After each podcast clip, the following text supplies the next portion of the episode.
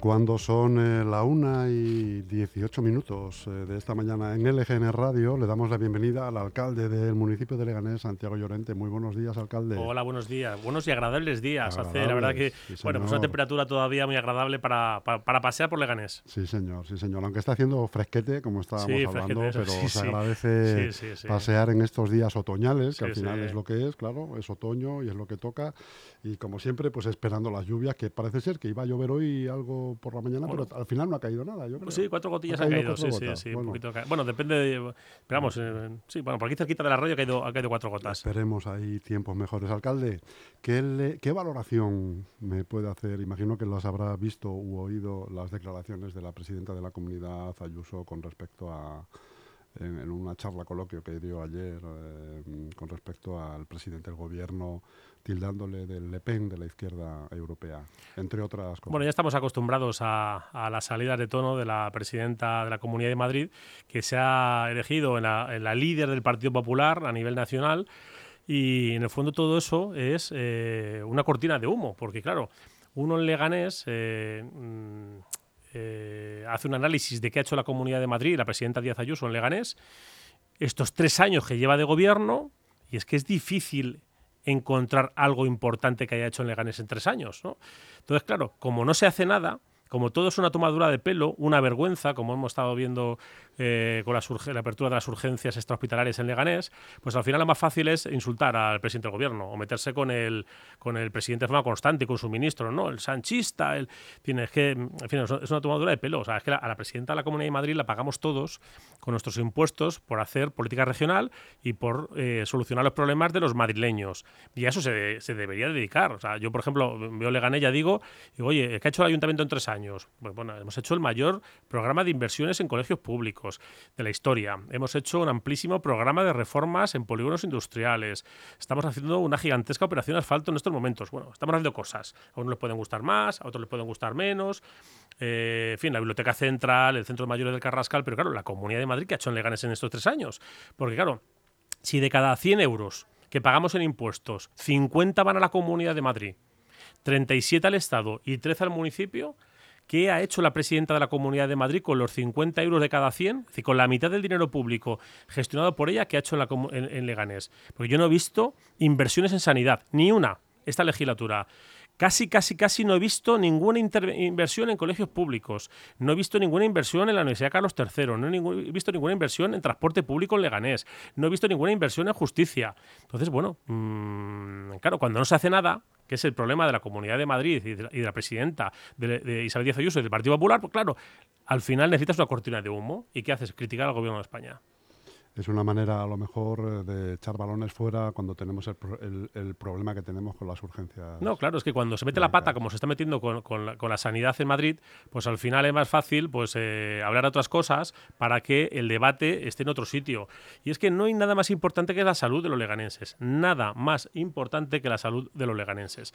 Hace tres años, antes de la pandemia, teníamos tres urgencias en Leganés. Las del Hospital Severo Ochoa, las de La Fortuna y las de Pedroches. Teníamos tres servicios de urgencias.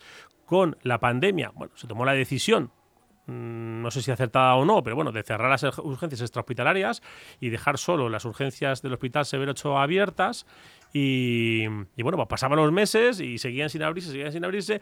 Nos dijeron que no las abrían, luego que sí, luego que, solo con enfermero, luego que con médico.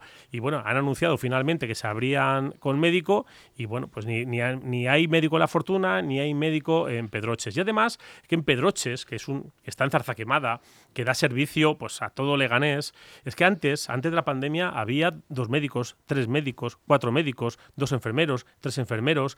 Claro, es que era un centro de urgencias mmm, para una ciudad muy grande como es Leganés. Entonces, claro, ahora el problema es si está el médico, un médico. Esto, en fin, es una vergüenza lo que están haciendo con la salud en, en, nuestra ciudad, al margen de que no se contrata personal suficiente y por eso las listas de espera son tremendas. Es que, pero vamos, que es que cualquiera que, pida cita en el médico ve que, que la cita en atención primaria es para dentro de muchos días y ya las especialidades ni te cuento.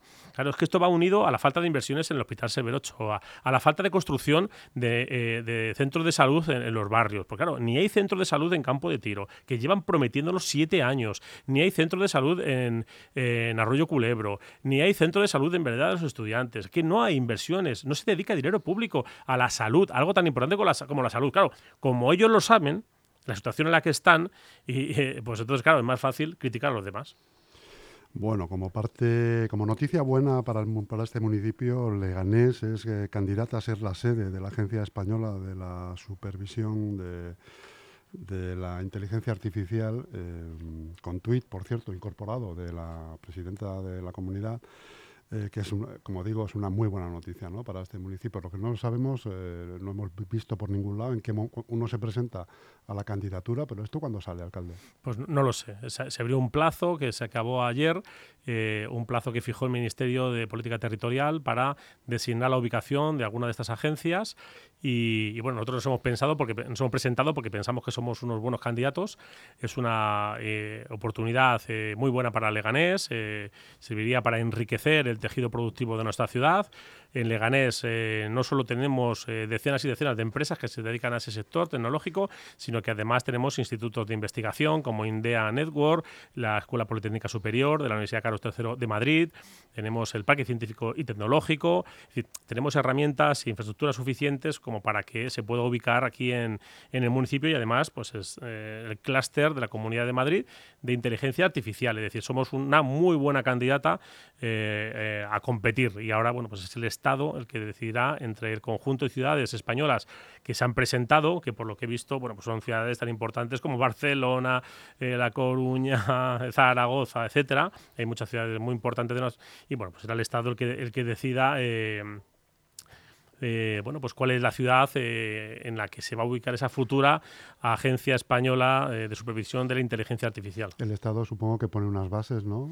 sí, para la ciudad donde deban de estar ubicadas las instalaciones. Sí, sí, pero también dice las bases que un poco el, objetivo del, Ministerio es descentralizar alguna de estas agencias. Entonces, bueno, pues imagino que, que, no va a ser fácil y ya digo que competimos con ciudades muy importantes, pero bueno, desde luego Leganés es una ciudad que tiene una base innovadora, emprendedora, emprendedora eh, y tecnológica muy importante y que, vamos, ya digo que somos mucho mejor candidata que muchas de las ciudades que se han presentado a esta convocatoria. En cualquier caso, bueno, pues será el Estado el que decida dónde se, se ubica esta futura agencia. Sin duda es un proyecto muy goloso que pone en el mapa cualquier municipio o ciudad que... Sí, sí, porque sirve de polo... de, mundial. Sirve de polo para atraer inversiones, ¿no? Entonces, bueno, pues eh, evidentemente toda, toda la ciudad lo queremos y, y, bueno, es algo muy interesante para cualquier ciudad y ya digo que nosotros en, la región de Madrid somos la ciudad que, mejor reúne esos requisitos y por eso, bueno, pues la, propia Comunidad de Madrid ha apoyado nuestra candidatura, ¿no? Tenemos el apoyo no solo de sindicatos, de patronal, eh, la, Comunidad de Madrid, la Universidad Carlos III eh, y, un conjunto de empresas muy potentes del sector tecnológico.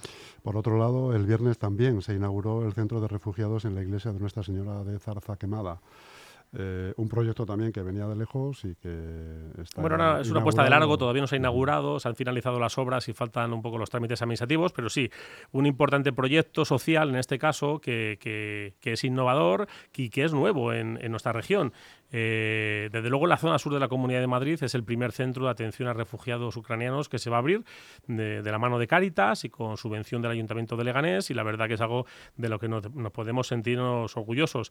Ya digo que también, a mí lo que me convenció también, eh, viendo el proyecto de Cáritas, es que era un centro que iba a estar gestionado por Cáritas, con voluntarios y también con, bueno, pues con, muy, mucha implicación de la comunidad ucraniana en nuestra ciudad. Hay que recordar que en Leganés viven 1.200 eh, ucranianos y por tanto, bueno, pues yo creo que es un proyecto muy interesante y que luego en el futuro cuando acabe esta crisis eh, migratoria, va a servir como centro de día para nuestros mayores en Leganés. Y por tanto, pues un proyecto bien concebido y con futuro a largo plazo.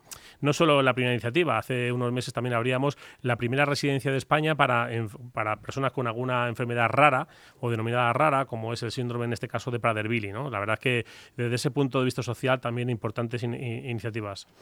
Se puede además solicitar ya en el ayuntamiento alcalde las ayudas para los ascensores y las rampas eh, de acceso.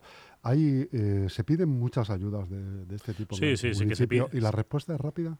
Bueno, bueno, empiezo por el final. La verdad es que más lenta de lo que nos gustaría. La verdad que, eh, claro, para, para, poder cobrar la subvención hay que ejecutar las obras. No es sencillo porque, bueno, pues hablamos de edificios, eh, bueno, pues eh, de los años 60, 70 de Leganés, de 60, 70, donde vive mucha gente mayor. Es difícil poner de acuerdo a todos los vecinos.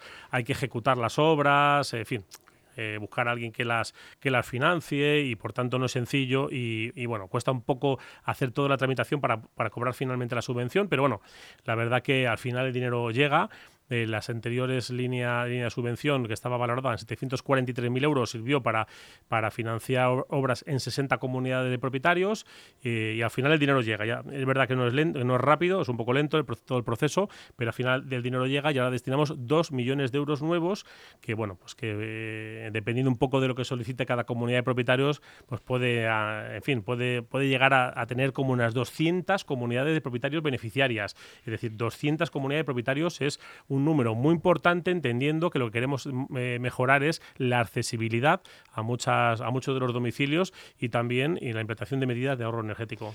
¿Este tipo de, ayudas se limitan solamente a ascensores y a rampas de acceso o a las famosas escaleras de ayudas escaleras? Todo, cualquier de dentro de los portales. Exactamente, efectivamente, porque hay muchas, hay muchas viviendas en las que no es posible instalar eh, un ascensor en el interior y por tanto, pues cualquier eh, inversión que sirva para mejorar la accesibilidad también está incluida dentro del, proyecto.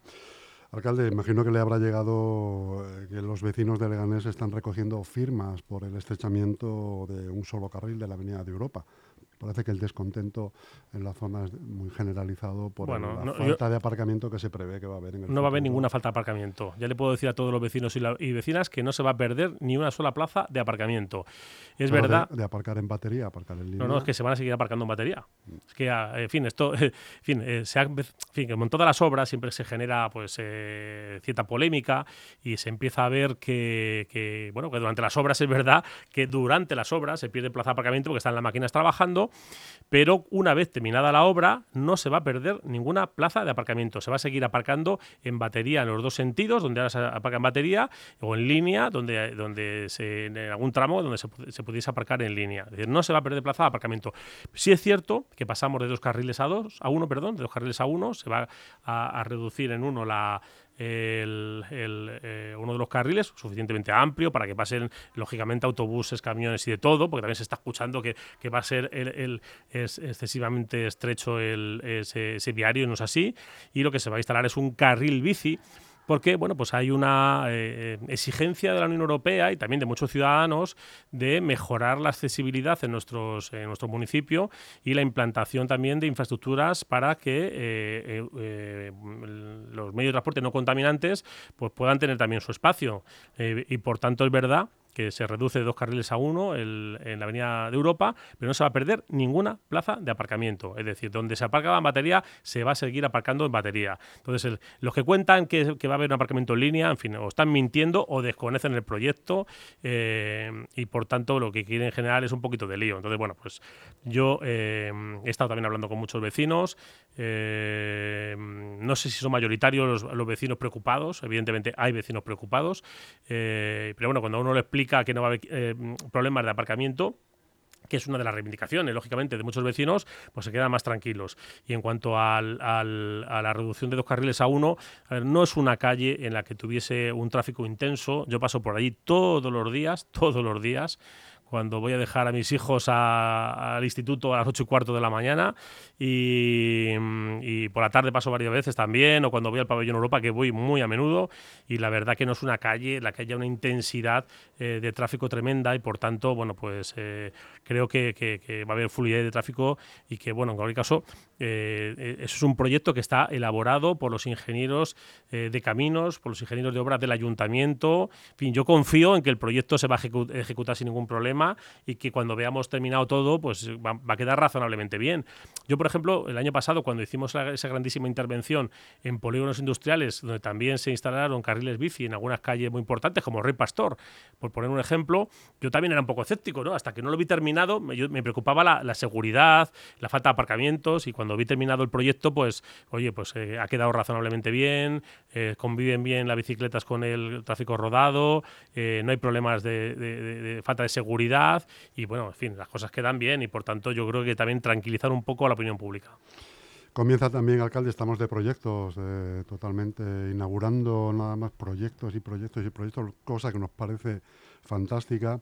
Y empieza el proyecto de plantación y reforestación en las zonas perimetrales, en los corredores verdes. Eh, se van a plantar eh, alrededor de 40.000 árboles y arbustos, lo cual también es una buena noticia para un municipio, lo haga quien lo haga. Sí, bueno, estamos en una fase inversora muy importante. Ya, ya lo hicimos el año pasado, porque muchas veces nos dicen, es que se acercan las elecciones. Miren, el año pasado finalizamos a principios, a principios del... Hombre, la sensación que hay, alcalde, es esa, pero sí, bueno, pero, todos los Bueno, pero que, el año pasado también hicimos una importantísima operación asfalto, el año pasado eh, hicimos obras en polideportivos, el año pasado eh, rehabilitamos todos los polígonos industriales, el año pasado eh, entró, finalizamos las obras del polideportivo Manuel Cadenas, el año pasado finalizamos la las obras del interior del pabellón Europa, la Biblioteca Central, el Centro Mayor de Carrascal. Es decir, hay una línea de inversiones muy potente en Leganés desde hace años, ¿no? Hemos hecho el mayor plan de inversiones en colegios públicos. Bueno, pues continuamos, ¿no? Y entonces, bueno, pues es verdad que estamos eh, eh, invirtiendo también mucho en materia de medio ambiente, sembrando más de 4.000 árboles,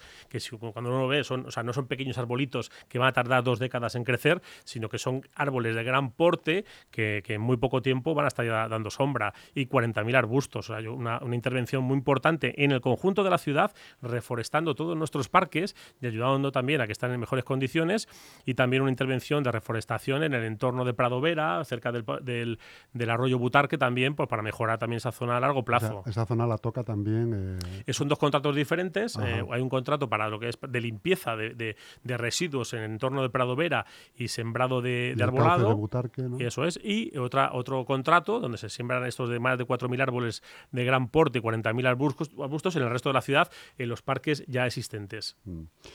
Alcalde, por redes sociales eh, también hemos sabido que los padres de algunos alumnos de colegios eh, de la ciudad se quejan porque no se han encendido todavía las calefacciones y hacen frío en los centros. Dígale algo a los directores desde aquí. Pues que la vamos a abrir inmediatamente, sí. Vamos a ver, es verdad que tradicionalmente en el. Eh, bueno, pues el.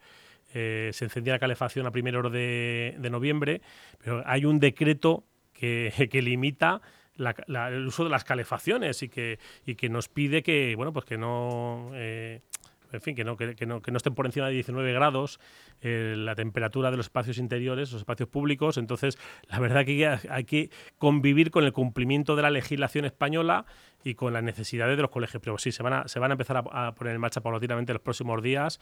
Eh, pero vamos, que es que todos, fin, somos muy exigentes y a mí me parece bien, pero nos hemos tirado años con las ventanas abiertas en el mes de diciembre, enero y febrero y hemos aguantado y bueno, en fin, todavía la temperatura es muy benigna y evidentemente todavía no estamos en una, época de frío, pero sí, se van a poner en marcha las calefacciones. Ya digo que nos, nos han puesto en marcha todavía porque todavía no han bajado mucho las temperaturas dentro de los colegios. Se refería a la pandemia, ¿no? Cuando hablaba de las ventanas abiertas, ¿no? Sí, sí, me refería a la pandemia, sí, sí, estos dos años de pandemia en la que por motivos eh, pues médicos estábamos obligados a tener a tener ventilación y hemos convivido, pues eso, durante dos años, el año 2020 y 2021, 2022 prácticamente, pues con las ventanas abiertas, ¿no? Y como ahora diría, como diría un amigo nuestro, ventilación a modo de tiro de chimenea. Eso es.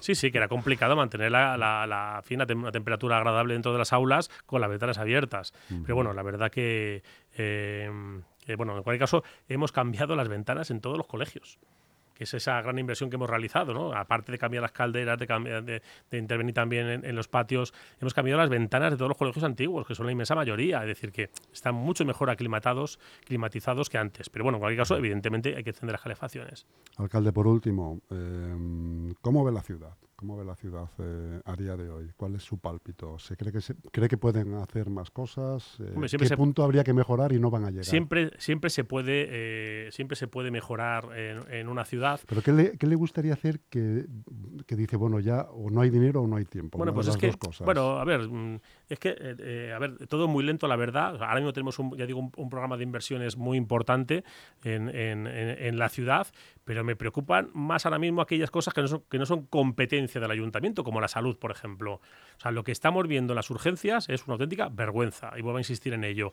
Claro, es que si con un tema tan delicado como la salud, pues estamos mm, viendo cómo nos ahorramos el dinero o, yo qué sé, o intentando casi engañar a los vecinos, porque ya digo, es que, es que en pocos meses, si uno coge la hemeroteca ¿no? y dice, eh, no abrimos, sí abrimos, no abrimos, sí abrimos, solo con enfermero, ahora con médico, luego sin médico y ahora una videollamada al médico. Bueno, es que la verdad que da, sensación de, falta de profesionalidad, da sensación de falta de planificación y a mí sinceramente lo que más me preocupa, me preocupa eso, la salud de, los leganenses en una ciudad que ha sufrido tantísimo como el COVID, me, preocupa la falta de planificación de inversiones en sanidad en el futuro y lógicamente también me, preocupa la, situación de, la economía, del empleo.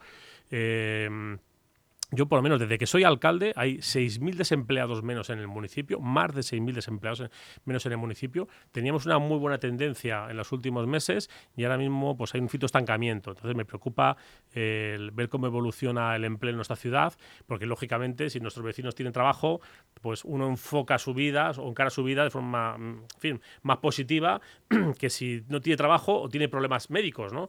Al final el trabajo, la sanidad, pues es lo más importante. Espero que bueno, pues que, bueno, podamos también echar una mano en lo que corresponda en, esos asuntos. En esos asuntos.